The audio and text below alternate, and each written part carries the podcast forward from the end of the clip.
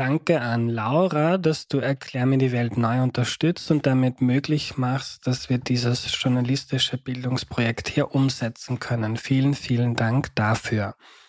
Diese Folge wird präsentiert vom Gesundheitsfonds Steiermark, der Kooperationspartner für vier Episoden zum Thema Gesundheit ist. Der Gesundheitsfonds Steiermark hat eine tolle Plattform mit gesund-informiert.at, die Menschen dabei helfen soll, gesunde Entscheidungen zu treffen. Und im gleichnamigen Podcast Gesund informiert gibt es einmal im Monat eine Folge mit Expertinnen. Am besten gleich abonnieren.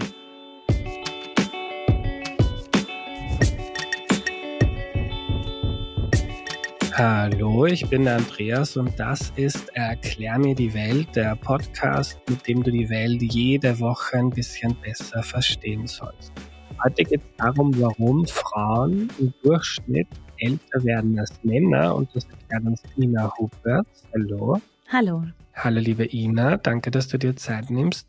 Könntest du dich zu Beginn noch kurz vorstellen, bitte? Selbstverständlich. Ja, vielen Dank, dass ich dabei sein darf. Also ich bin seit ungefähr einem Jahr wissenschaftliche Gruppenleiterin am Max-Planck-Institut für Biologie des Alterns in Köln und habe vorher äh, promoviert in England und äh, dann eine längere Zeit in der Arbeitsgruppe von Matthias Henze in Heidelberg gearbeitet. Also habe wirklich viel wissenschaftliche Arbeit in verschiedensten Themenbereichen und jetzt zuletzt eben auch in der Altersforschung getätigt. Ina, ich habe ganz viele Fragen an dich und ich würde gerne mit der Frage einer Hörerin beginnen. Die Melly hat via Instagram gefragt, war das immer schon so, dass Frauen im Schnitt älter wurden als Männer. Und ist das bei Tieren auch so? Fantastische Frage. Also tatsächlich würde ich sagen, wenn man sich jetzt so die letzten 100 Jahre anguckt, ist das Phänomen, dass Frauen älter geworden sind, war früher wahrscheinlich noch dramatischer, als es heutzutage ist. Also vor allem auch der Einfluss natürlich des großen Krieges. Also das heißt, da wurden auch viele, sind viele Männer natürlich im Krieg gefallen und die Frauen mussten dann viel der Arbeit äh, übernehmen, sodass da es schon eine, natürlich eindeutige Verschiebung gibt, aber auch auf der Ebene der biologischen Seite, also dass tatsächlich ähm, ja Frauen gehen tatsächlich häufiger zum Arzt, leben man meistens dann doch etwas gesünder oder etwas sind etwas vorsichtiger und der äh, dementsprechend scheint dieser Trend auch schon länger vorzuherrschen. Bei Tieren ist das tatsächlich auch ähnlich, also in vieler Hinsicht überleben da tatsächlich auch die die Weibchen länger als die Männchen. Was da scheinbar größere Rollen zu scheinen spielt generell ist, dass die die Tatsache, dass eben Hormone unterschiedlich sind zwischen Männchen und Weibchen oder Frauen und Männer, die einen großen Einfluss darauf haben. Spannend. Und ist das dann beim, beim Menschen auch so, dass die Biologie dabei eine Rolle spielt und nicht nur, dass Männer eher im Krieg fallen und dass Männer wenn sie krank sind wie ich gerade, nicht zum Arzt gehen. Ich war natürlich gleich beim Arzt. Sehr gut. Ja. Das hilft. Also tatsächlich ja, genau. Es gibt verschiedene Hypothesen und viel, also auch viel wissenschaftliche äh, Herangehensweisen, um sich das anzugucken. Zum einen, wenn man sich die Chromosomen anguckt, da haben wir schon Unterschiede zwischen Männern und Frauen. Also vielleicht hat man das auch, wenn man jetzt nicht unbedingt Wissenschaftler schon mal gehört, dass Frauen zwei X-Chromosome haben und ein Männer ein X und ein Y-Chromosom haben. Und da auf dem Y-Chromosom fehlen letztendlich manche Informationen, die ein anderes X-Chromosom kompensieren könnte. Das heißt, da bestehen schon gewisse Unterschiede zwischen Mann und Frau. Dann eben auch Hormone, also während das bei den Männern eben Testosteron ist, ist das bei den Frauen Östrogen. Und die scheinen auch unterschiedliche Effekte auf den Alterungsprozess zu haben. So sind Frauen werden zwar älter, sind aber auch im Alter deutlich, ja, fragiler, also sind sehr viel anfälliger für Krankheiten, weil mit der Menopause zum Beispiel der Östrogenlevel dramatisch abfällt. Also das scheint tatsächlich einen sehr dramatischen Effekt zu haben. Und dann mhm. kann man natürlich nochmal auf die molekulare Ebene gehen, aber da wird es dann etwas abgehoben. Ja, äh, vielleicht haben wir ja dann noch die Zeit, aber dröseln wir mal das nach und nach auf. Gehen wir zurück zu den Chromosomen. Mhm. Du hast jetzt gesagt, wenn, also Männer haben XY, mhm. Frauen haben XX. Genau. Und wenn ich das jetzt richtig verstanden habe, wenn im X, in einem X-Chromosom, das ein Mann hat, ein Fehler ist, dann kann das jetzt nicht im zweiten X-Chromosom quasi kompensiert werden, sondern dann ist der genetische Fehler einfach da. Genau. Das heißt, da sind dann also nicht alle Krankheiten oder Veränderungen der DNA sind letztendlich auf dem X- und Y-Chromosom, aber es gibt einige Erkrankungen und da kann dann genau in dem Fall letztendlich diese, diese Kompensation nicht mehr stattfinden. Dementsprechend gibt es eben auch Erkrankungen, die jetzt viel häufiger Männer betreffen als Frauen. Also zum Beispiel diese Bluterkrankheit, davon sind viel, viel häufiger, ja, sind eigentlich ausschließlich Männer betroffen. Was, was ist das? Bluterkrankheit? Bluterkrankheit, genau. Also Hämophilie, das heißt, wenn man sich schneidet, findet dann ein, ein starker Blutstrom statt, der letztendlich nicht mit dem normalen, mit der normalen Immunantwort gestillt werden kann. Also das normalerweise verkrustet sich ja dann ganz schnell und das hört auf zu bluten und das ist halt im, im Fall von Menschen, die an Hämophilie leiden, eben nicht der Fall. Mhm. Und jetzt die, die Auswirkung darauf, dass dann, also der Beitrag dessen, also der Chromosomen, dass Männer im Durchschnitt früher sterben als Frauen, ist dann daran, dass die halt manche Krankheiten haben, die Frauen nicht haben dadurch. Genau, korrekt, das ist richtig, ja. Ja. Okay, zweiter Punkt, den du gesagt hast, waren die Hormone. Mhm. Östrogen ist der Gesundheit förderlich und mit der Menopause kenne mich nicht so genau aus. Wird das massiv gesenkt, das Hormon im Körper, oder ist ganz weg? Genau, es wird dramatisch gesenkt im Prinzip, ja. Was halt ja. auch viel dazu führt, dass dann, je nachdem, wann die Menopause bei Frauen beginnt, dann auch viele Krankheiten, also so Krebs, der äh, vor allem auch Östrogen basiert ist, letztendlich dann häufiger auftritt. Also Östrogen führt letztendlich dazu, dass man eine sehr lange Gesundheitsspanne hat. Mhm. Und ist es dann auch so, dass Frauen im Alter krankheitsanfälliger sind als Männer oder ist das nicht so? Tatsächlich ja. Also die Statistiken besagen, dass tatsächlich Männer, die alt werden, ähm, deutlich agiler und weniger krankheitsanfällig sind im Vergleich zu Frauen im Alter. Mhm. Und Testosteron, hat das auch irgendeine Auswirkung auf das gesund alt werden? Genau, also tatsächlich ist das relativ ähnlich, während bei der Frau aber der Östrogenspiegel letztendlich mit der Menopause sehr akut sinkt, ist das bei Männern so, dass der Testosteronspiegel langsam abnimmt. Also während das bei Frauen so, weiß ich nicht, in den 50ern äh, passiert, ist das bei Männern so eher gegen Ende der 60er, ja, also wenn sie in ihren 60ern sind, sodass ähm, da halt letztendlich das vielleicht auch dazu führen könnte, und da sind wir uns als Wissenschaftler auch noch nicht äh, sicher, dass das einfach dazu führt, dass Männer eben länger gesund bleiben, weniger anfällig sind und dann erst später eben auch bestimmte Krebsarten entwickeln. Mhm, spannend. Ich habe bei der Recherche ein bisschen gegoogelt und Google-Wissen ist ja immer fragwürdig. Aber ich bin da auf etwas gestoßen, wo auch gestanden ist, Testosteron wird auch in Zusammenhang gebracht mit gewissen Herz-Kreislauf-Erkrankungen. Je höher das Testosteronlevel, desto eher ist man anfällig für diese Krankheiten. Ist das falsch? Das ist äh, generell erstmal eine Korrelation. Also das heißt, es scheint zusammen aufzutreten. Also dass zum einen eben erhöhte Testosteronspiegel häufig zusammen auftreten mit so Herz-Kreislauf-Erkrankungen. Ob das nun wirklich kausal, also dazu führt, dass, äh, dass diese ähm, ja, Erkrankungen sich entwickeln, vielleicht nicht, aber man kann sich natürlich auch wieder ein, vielleicht ein Verhalten einer Person, die einen höheren Testosteronspiegel hat, auch vorstellen, dass es häufiger dazu führt, dass eben der, der Blutdruck höher ist, dass man vielleicht risikobereiter ist und dementsprechend dann natürlich vielleicht auch ein anderes Essverhalten an den Tag legt, was viel dazu eben auch führt, dass man dann Herz-Kreislauf-Erkrankungen entwickelt. Mhm. Ja. Ina, gehen wir mal ein paar Schritte zurück. Ich finde das ja total spannend, wenn man jetzt ins Tierreich schaut. Da gibt's ja Arten, die leben wenige Stunden, so ein Tagesfliegen. Mhm. Dann gibt's Haie, die leben hunderte Jahre und so ganz kleine, zum Beispiel rausgesucht, den Süßwasserpolyp-Hydra, drei Zentimeter groß, der wird tausend Jahre alt. Ja. Wo, woran liegt das? Hat das irgendwie evolutionär, evolutionäre Gründe, warum manche Arten älter werden als andere? Mhm. Und was passiert da eigentlich beim Altern biologisch? Was, was ist das? Ja, absolut. Also das finde ich auch eine total spannende Frage und das führt so ein bisschen auch dazu, warum ich jetzt äh, im Bereich der Alternsforschung eigentlich unterwegs bin, weil es eben diese dramatischen Unterschiede gibt. Also was wir zum Beispiel inzwischen wissen bei, wenn man, weiß ich nicht, Wale, die auch wahnsinnig alt werden, mit, mit den Menschen vergleicht, dass da viel verändert ist in der Art und Weise, wie solche Organismen mit Fehlern umgeht. Also was meine ich mit Fehlern? Das sind letztendlich Anhäufungen von Mutationen auf Defekte im Genom, also in der, im Erbgut, also das, was letztendlich jede Zelle ausmacht und alle Informationen gespeichert sind, wie sich die Zelle verändert. Und es scheint, dass, also es gibt ganz normale Reparaturmechanismen, die die Zelle schlau entwickelt hat, um Fehler zu beheben und zu sagen, okay, da kann ich jetzt schnell mal was ausschneiden, draufkitten, kleben, sieht wieder super aus, hat keiner gesehen.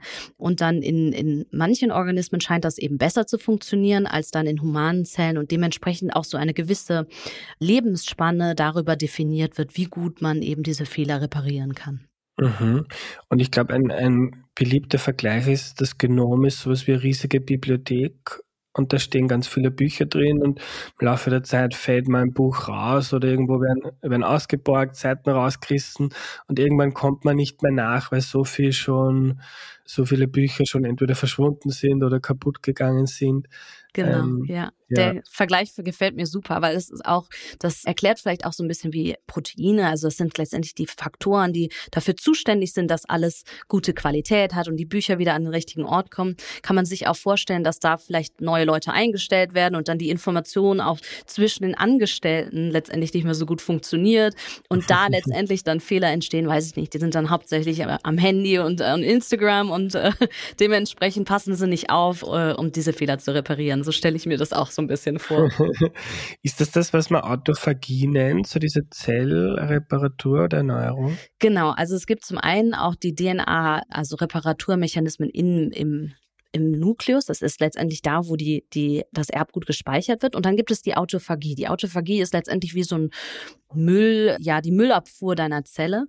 Und die liegt etwas in einem anderen Bereich der Zelle, aber führt letztendlich dazu, dass bestimmte auch kaputte andere äh, Teile der Zelle immer wieder repariert werden können. Also es gibt mehrere Fraktionen, die letztendlich für diese Reparatur zuständig sind, aber die Autophagie, also dieses sich selbst essen, heißt es tatsächlich, weil es kommt aus dem Griechischen, ist letztendlich eine dieser wesentlichen Faktoren, ja, genau. Mhm. Und kann man da, wenn wir jetzt auch geredet haben, es geht ja nicht nur um die Biologie, sondern auch um das Verhalten äh, von Männern und Frauen, um die Ernährung, um Sport, um mhm. anderes Risikoverhalten. Hat man da mit seinem Verhalten Einfluss darauf, wie gut diese Bibliothek in Schuss gehalten wird? Ja, tatsächlich. Also finde ich auch, habe ich tatsächlich mich jetzt, dadurch, dass ich hier arbeite, viel mehr mit auseinandergesetzt. Also es scheint, dass nur so 10 bis 15 Prozent unseres, ja, Altern, unseres biologischen Alterns auf die Gene zurückzuführen sind. Also wie man so immer schön sagt, man hat gute Gene. Also wenn Oma richtig alt geworden ist, Opa richtig alt geworden ist, hat man gute Gene. Aber tatsächlich den Rest, also 80 Prozent, 90 Prozent, ähm, kann man dadurch ausgleichen, dass man sich gesund ernährt, dass man Sonnencreme äh, ähm, äh, aufträgt, wenn man in die Sonne geht, dass man äh, Sport treibt, dass man nicht raucht, nicht trinkt, dass man eben auch zu seinen Vorsorgeuntersuchungen geht, den Ärzten vertraut. Tatsächlich wurde mir auch letztens äh, gesagt, dass viele Menschen auch ihre Medikamente einfach nicht nehmen. Also man kriegt die zwar verschrieben, aber dass irgendwie, glaube ich, 70, 80 Prozent der Personen das, was sie verschrieben bekommen haben, gar nicht einnehmen. Also das sind so Sachen, da kann man ganz konkret drauf einen Einfluss drauf haben. Mhm. Spannend. Gibt es so rein biologisch, also ich gesagt, 10 bis 15 Prozent ist so das biologische Altern. Gibt es rein biologisch Grenzen für das, wie alt ein Mann oder eine Frau werden kann? Oder wenn man jetzt perfekt lebt und vorbildlich lebt, ja, lebt man dann 100, wird man 150? Also tatsächlich scheint ein gewisses Ende irgendwo vorprogrammiert zu sein. Also ich glaube, die älteste Person ist etwas über 120 geworden. Ähm, das heißt, da ist äh, irgendwann schon ein Limit erreicht, wo dann auch wahrscheinlich Organe und dann so der ganze Komplex als solcher irgendwann nicht mehr funktioniert.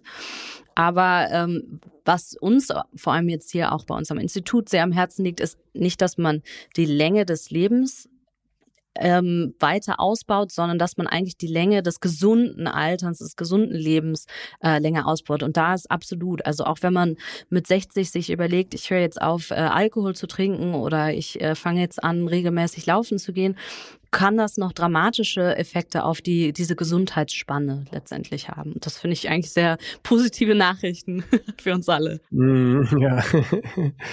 okay, spannend. Das heißt, gar nicht so also ist, glaube ich, auch was, was sich viele Menschen denken, ich muss jetzt nicht 100 werden, aber wenn ich 90 wäre, dann wäre es toll, wenn ich nicht mit 60 schon jeden Tag mit massiven Schmerzen aufstehen muss. Genau, ja, ja absolut. Mm, es wird jetzt auch ganz viel geforscht daran, wie man diesen Alterungsprozess verlangsamen kann oder wie Menschen älter werden können. Ist mhm. scheinbar ein großes Bedürfnis.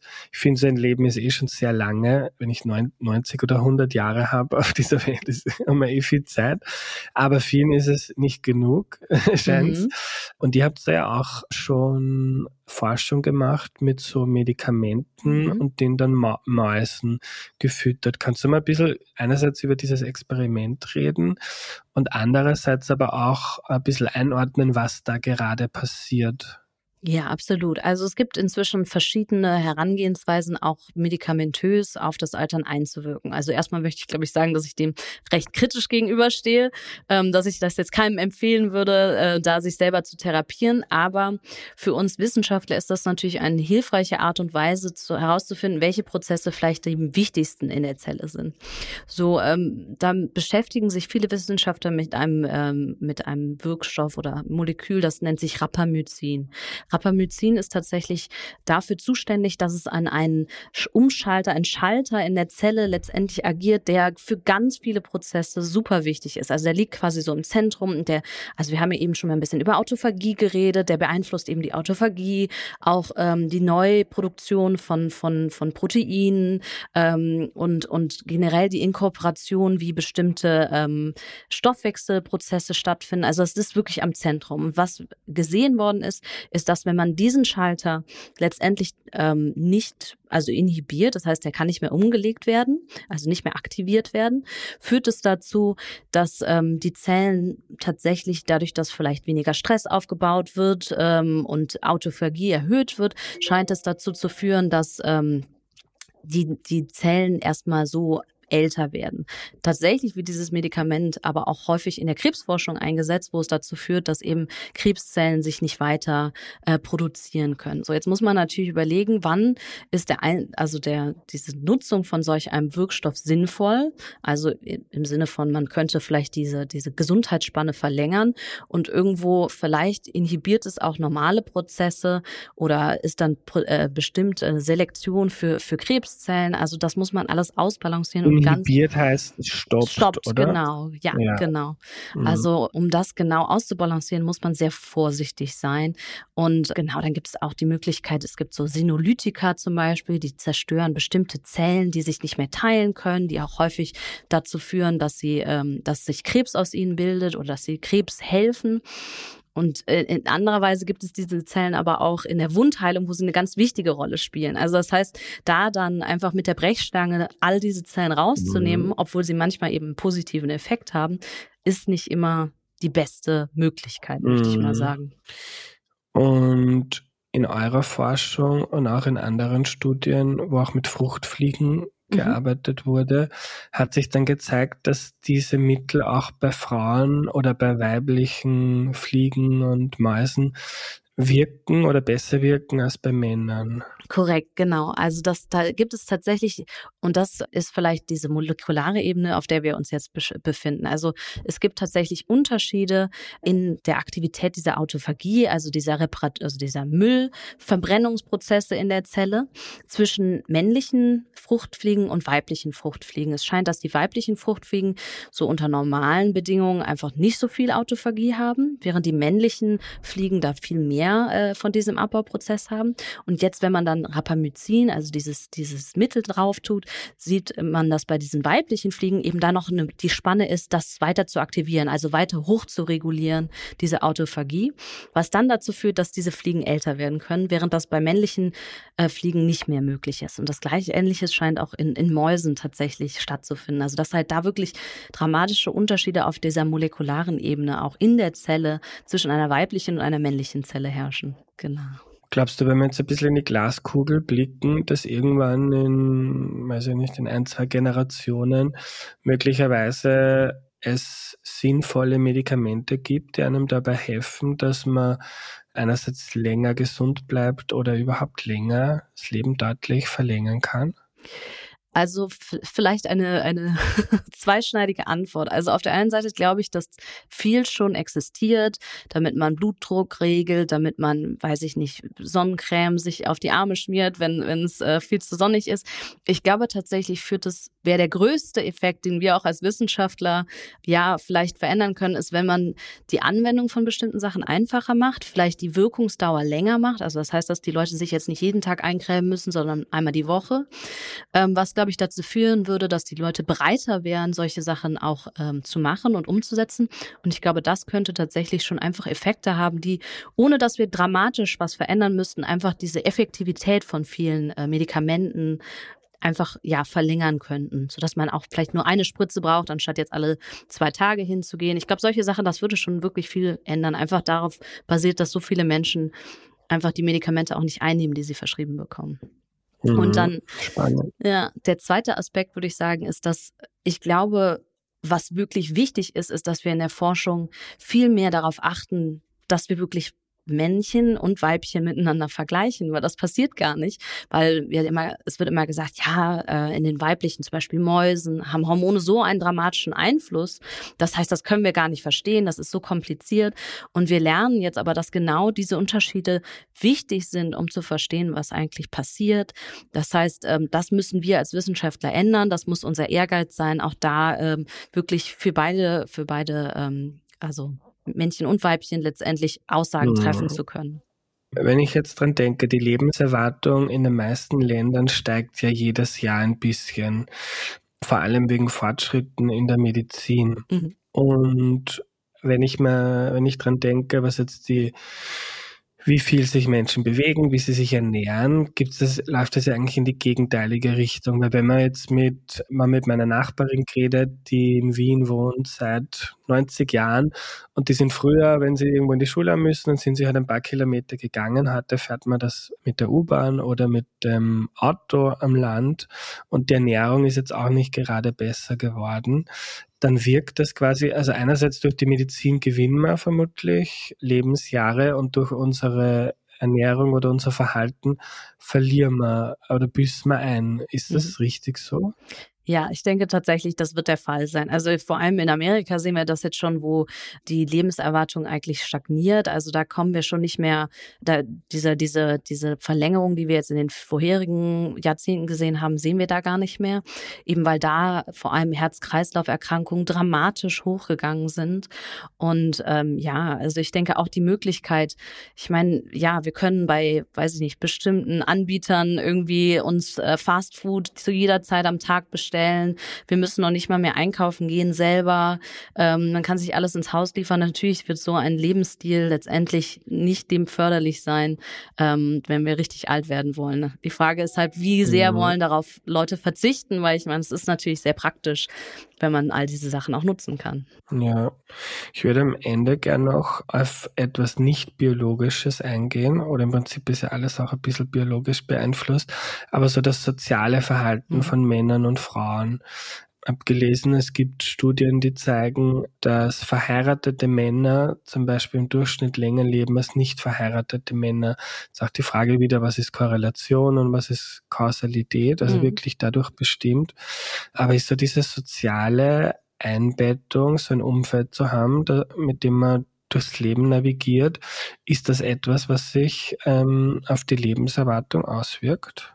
Ja, absolut. Also es scheint wirklich der Fall zu sein, dass Menschen, die auch lange äh, viele Freunde haben, unterwegs sind, einfach ihre sozialen ja, Verpflichtungen irgendwie gerecht werden, dass die scheinbar deutlich älter werden und auch länger gesund bleiben. Ich glaube, was da auch hilft, ist eine positive Einstellung. Also es scheint, dass Menschen, die einfach generell äh, irgendwie positiver ins Leben gehen, eine, eine höhere Lebenserwartung haben. Was da natürlich die molekularen Grundsätze sind, kann ich gar nicht sagen. Aber es scheint, dass dass tatsächlich da eben auch wirklich die Interaktion mit Menschen ähm, viel wichtiger ist, als wenn man mal ein Glas Wein abends trinkt oder nicht.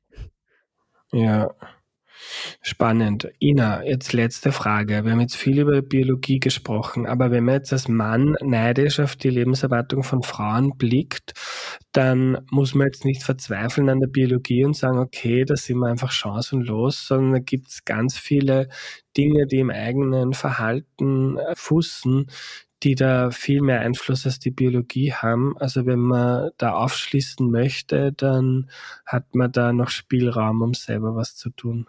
Absolut, ja, das kann ich nur unterstützen. Also ich finde, das war auch heute so unser Gespräch, oder? Dass wir äh, ja all die Aspekte, also viel Sport, gesund ernähren, Freunde treffen äh, äh, und äh, ja, sich nicht zu Hause einschließen, sondern vielleicht mal den Weg äh, zu, zur Arbeit zu Fuß zu gehen. Solche Kleinigkeiten können schon einen wahnsinnig großen Unterschied machen ähm, für Frauen und für Männer, aber äh, die Männer können natürlich dann nochmal da einige Jahre rausholen. Liebe Ina, danke für deine Zeit. Danke dir.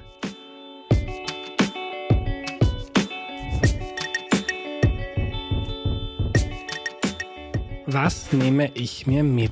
Frauen haben in Österreich eine Lebenserwartung von 84 Jahren, Männer nur von 79 Jahren. Der Unterschied war früher noch deutlich größer, weil Männer häufig etwa in Kriegen gefallen sind. Auch in der Tierwelt werden Männchen häufig weniger alt als Weibchen. Es liegt also nicht nur am Verhalten, sondern auch an der Biologie. Etwa daran, dass Männer ein X- und ein Y-Chromosom haben. Wenn im X-Chromosom ein Fehler ist, kann das nirgends ausgeglichen werden. Frauen haben zwei X-Chromosome und da geht das schon. Auch die Hormone spielen eine Rolle. Östrogen hat einen sehr positiven Effekt auf die Gesundheit. In den Wechseljahren fällt das dann bei den Frauen großteils weg und darum haben Frauen auch früher gesundheitliche Probleme als Männer im Alter. Aber natürlich spielt auch unser Verhalten eine große Rolle und da verhalten sich Frauen im Durchschnitt halt eher so, dass bei ihnen die Bibliothek besser in Schuss gehalten wird, wenn wir bei dieser schönen Analogie aus der Folge bleiben. Also wer möglichst lange und möglichst lange gesund leben möchte, Sonnencreme verwenden, bewegen, viel Gemüse essen, auf die psychische Gesundheit schauen, gut sozial eingebettet sein, das ist dann viel erfolgsversprechender als manche Medikamente, die gerade auf den Markt kommen. Dazu gibt es auch noch jede Menge passende Erklär mir die Welt Folgen dazu, die schon erschienen sind. In Folge 205 geht es darum, wie man körperlich fit wird. In Folge 2 um gesunde Ernährung.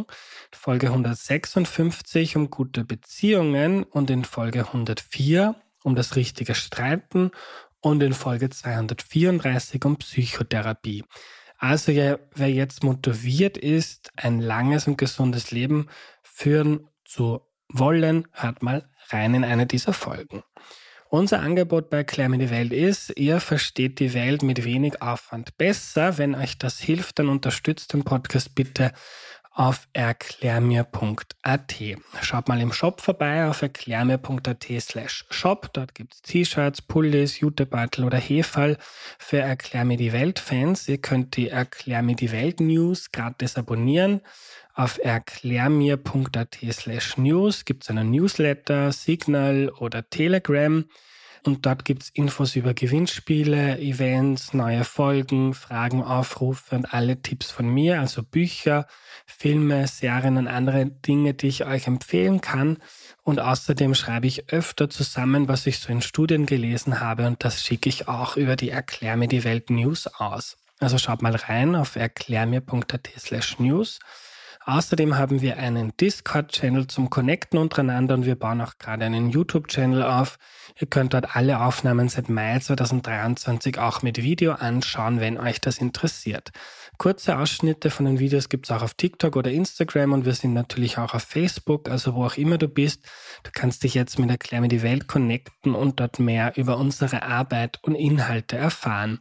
Danke für die Mitarbeit an Sidonie Sagmeister, Missing Link, Audio Funnel und DoMotion. Wir hören uns nächste Woche am Dienstag. Da kommt dann eine Folge mit dem Chef des Wirtschaftsforschungsinstituts Gabriel Felbermeier. Sehr spannender Kopf. Bis dahin eine gute Zeit. Euer Andreas.